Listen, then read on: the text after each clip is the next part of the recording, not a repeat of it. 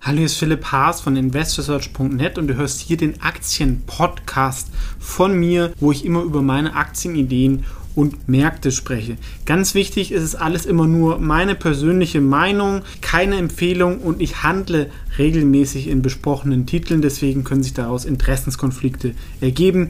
Einfach nur ganz kurz und jetzt viel Spaß in dem folgenden Podcast.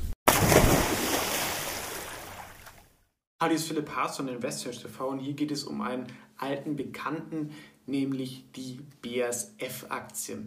Ähm, das ist das größte Chemieunternehmen der Welt, ist noch einer der letzten Weltmarktführer in der großen Industrie, die wir in Deutschland noch haben. Ja, manchmal vergisst man das, aber in den 80ern war Deutschland auch zum Beispiel in so Sektoren wie Banking oder Pharma waren wir weltweit führend und sind da inzwischen, spielen wir gar keine Rolle mehr. Also es ist nicht nur der Digitalsektor, wo wir den Anschluss verloren haben, sondern auch solche Old Economy Sektoren.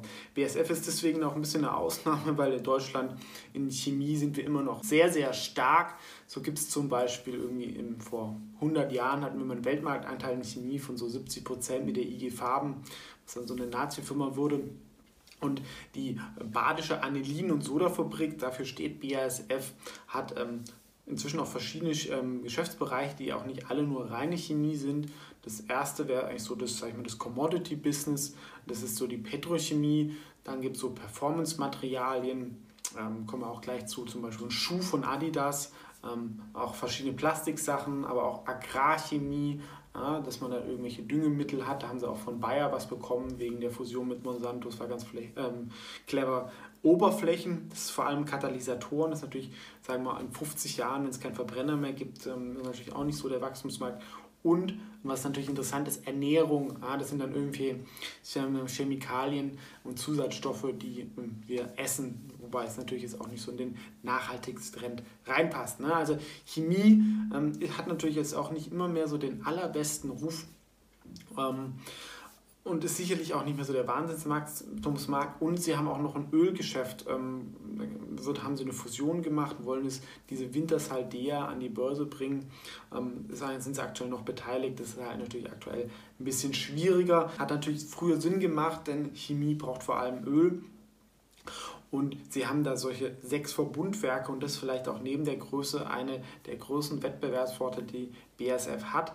Diese Verbundwerke, da wird jeder Müll, sage ich mal, genutzt. Es ist dadurch auch ein bisschen nachhaltiger als andere Chemiefabriken. Man muss sich das so vorstellen, da kommt irgendwie Öl und noch ein paar Sachen rein und ganz viele verschiedene Chemikalien raus. Insgesamt wollen sie sich aber halt ein bisschen auf innovativere Produkte fokussieren. Ja, weil man muss ja sagen, viele Prozesse in der Chemie sind halt seit 100, 150 Jahren bekannt die kann halt so ein bisschen jeder. Ja? Also jeder, der irgendwie Geld hat, die Chinesen oder auch die Saudis haben da eine große Firma, die haben ja auch Öl, müssen ihr Geld anlegen, ähm, können es dann, dann sag ich mal, zu sehr günstigen Preisen anbieten, weil natürlich Energie da wenig kostet.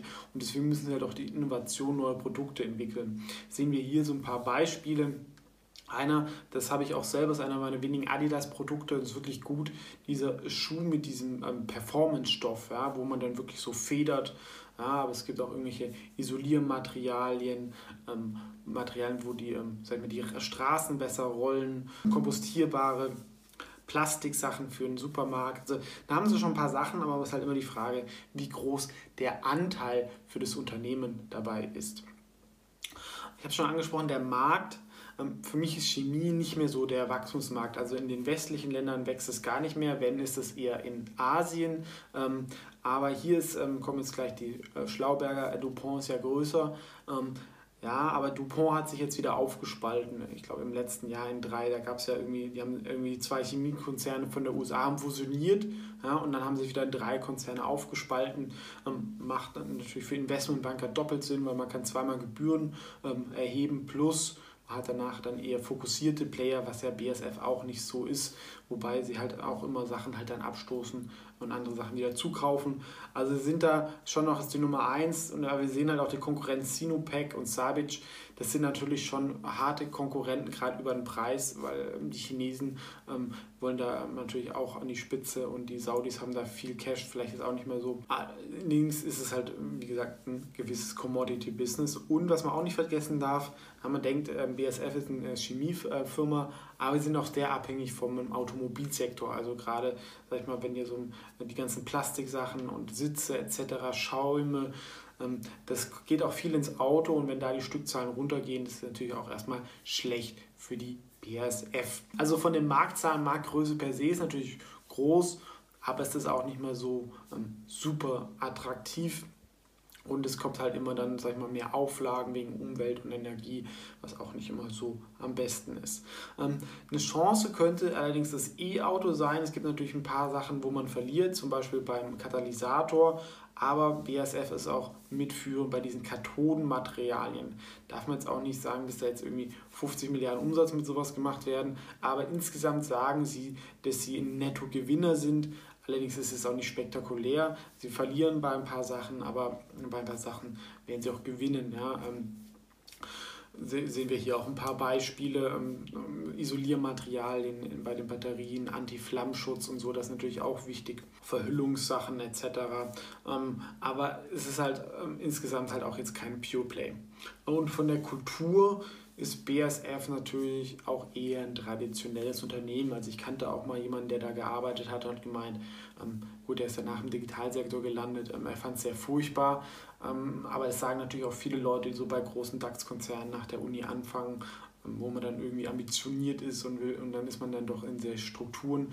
Ähm, den Mitarbeitern dort geht es sehr, sehr gut. Es wird ja oft über die IG Metall geredet, aber auch die Gewerkschaften der Chemieindustrie, da sind die Löhne sehr, sehr hoch was aber natürlich im Umbruch dann auch mal ähm, als Aktionär nicht das Beste sein muss. Von der Strategie, dass sie da auf die Batterie setzen, ist sicherlich ganz ähm, gut, aber sie haben auch ein paar Sachen ähm, da verpasst, ja, muss man halt auch sagen. In Europa gibt es keine großen Batteriefabriken.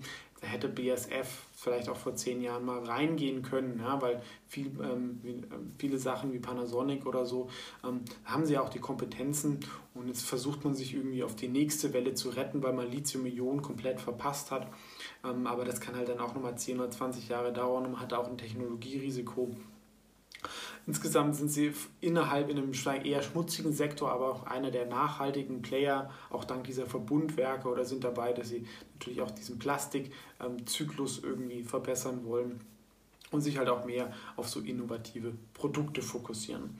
Ähm, wir sehen auch hier in den Finanzzahlen, ähm, es gab viel Umbau die letzten Jahre. Es ist kein Wachstumsmarkt mehr. Sie machen nicht viel mehr Umsatz als vor 15 Jahren, was natürlich als Aktionär schon auch nicht so gut ist. Margen sind dabei relativ stabil. Die Dividende konnte auch jedes Jahr gesteigert werden. Dieses Jahr müssen wir mal schauen, was da passiert. Das ist trotzdem zyklischen Geschäft eigentlich ganz gut und natürlich auch relativ ordentlich wenn wir jetzt die aktuelle Dividende auf den Kurs anlegen. Ähm, vielleicht kann man auch nicht so viel mehr Rendite verlangen, denn wir sehen im Chart hat sich auch in den letzten zehn Jahren nicht viel getan, sind wir auf einem ähnlichen Kurs.